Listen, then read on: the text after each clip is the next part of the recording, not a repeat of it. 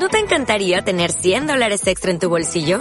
Haz que un experto bilingüe de TurboTax declare tus impuestos para el 31 de marzo y obtén 100 dólares de vuelta al instante. Porque no importa cuáles hayan sido tus logros del año pasado, TurboTax hace que cuenten. Obtén 100 dólares de vuelta y tus impuestos con 100% de precisión. Solo con Intuit TurboTax. Debes declarar para el 31 de marzo. Crédito solo aplicable al costo de la presentación federal con TurboTax Full Service. Oferta sujeta a cambios o cancelación en cualquier momento. Mi nombre es Nunut Salarcón y esto es Enseñanzas para las Mujeres Virtuosas.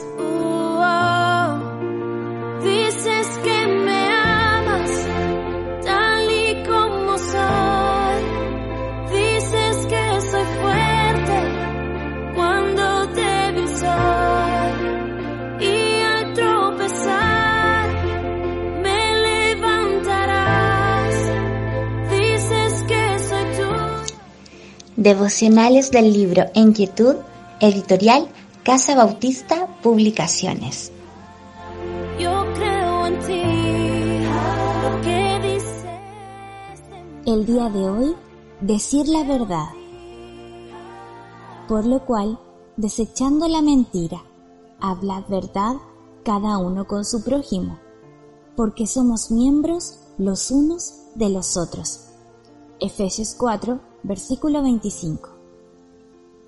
Parece mentira, pero es verdad que algunos que se dicen cristianos hablan mentiras. Jesús dijo que el diablo es mentiroso y padre de la mentira.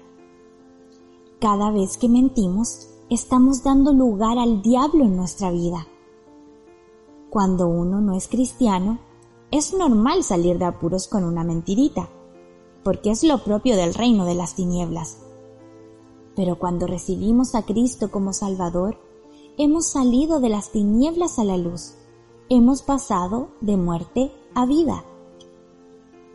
La mentira es contraria a la verdad que proviene de Dios, y de ningún modo podrían vivir juntas. La mentira produce desconfianza y sospecha. Además, una mentira trae tras sí otra y produce confusión y desasosiego.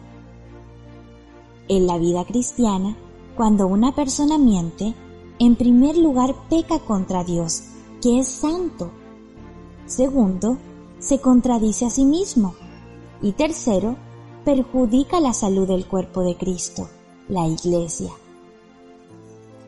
Estropea la unidad de la Iglesia de Cristo, trayendo dudas sobre hechos o personas, ya que somos miembros los unos de los otros y nos debemos lealtad.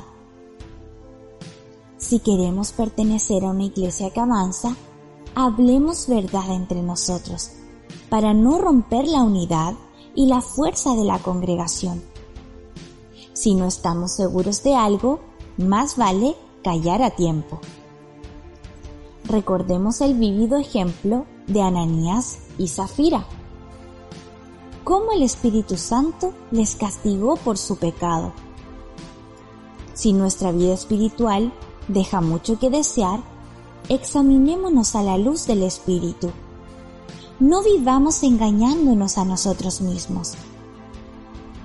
Te invito a reflexionar en las palabras de Proverbios capítulo 6 versículos 16 al 19. Seis cosas aborrece Jehová, y aun siete abomena su alma.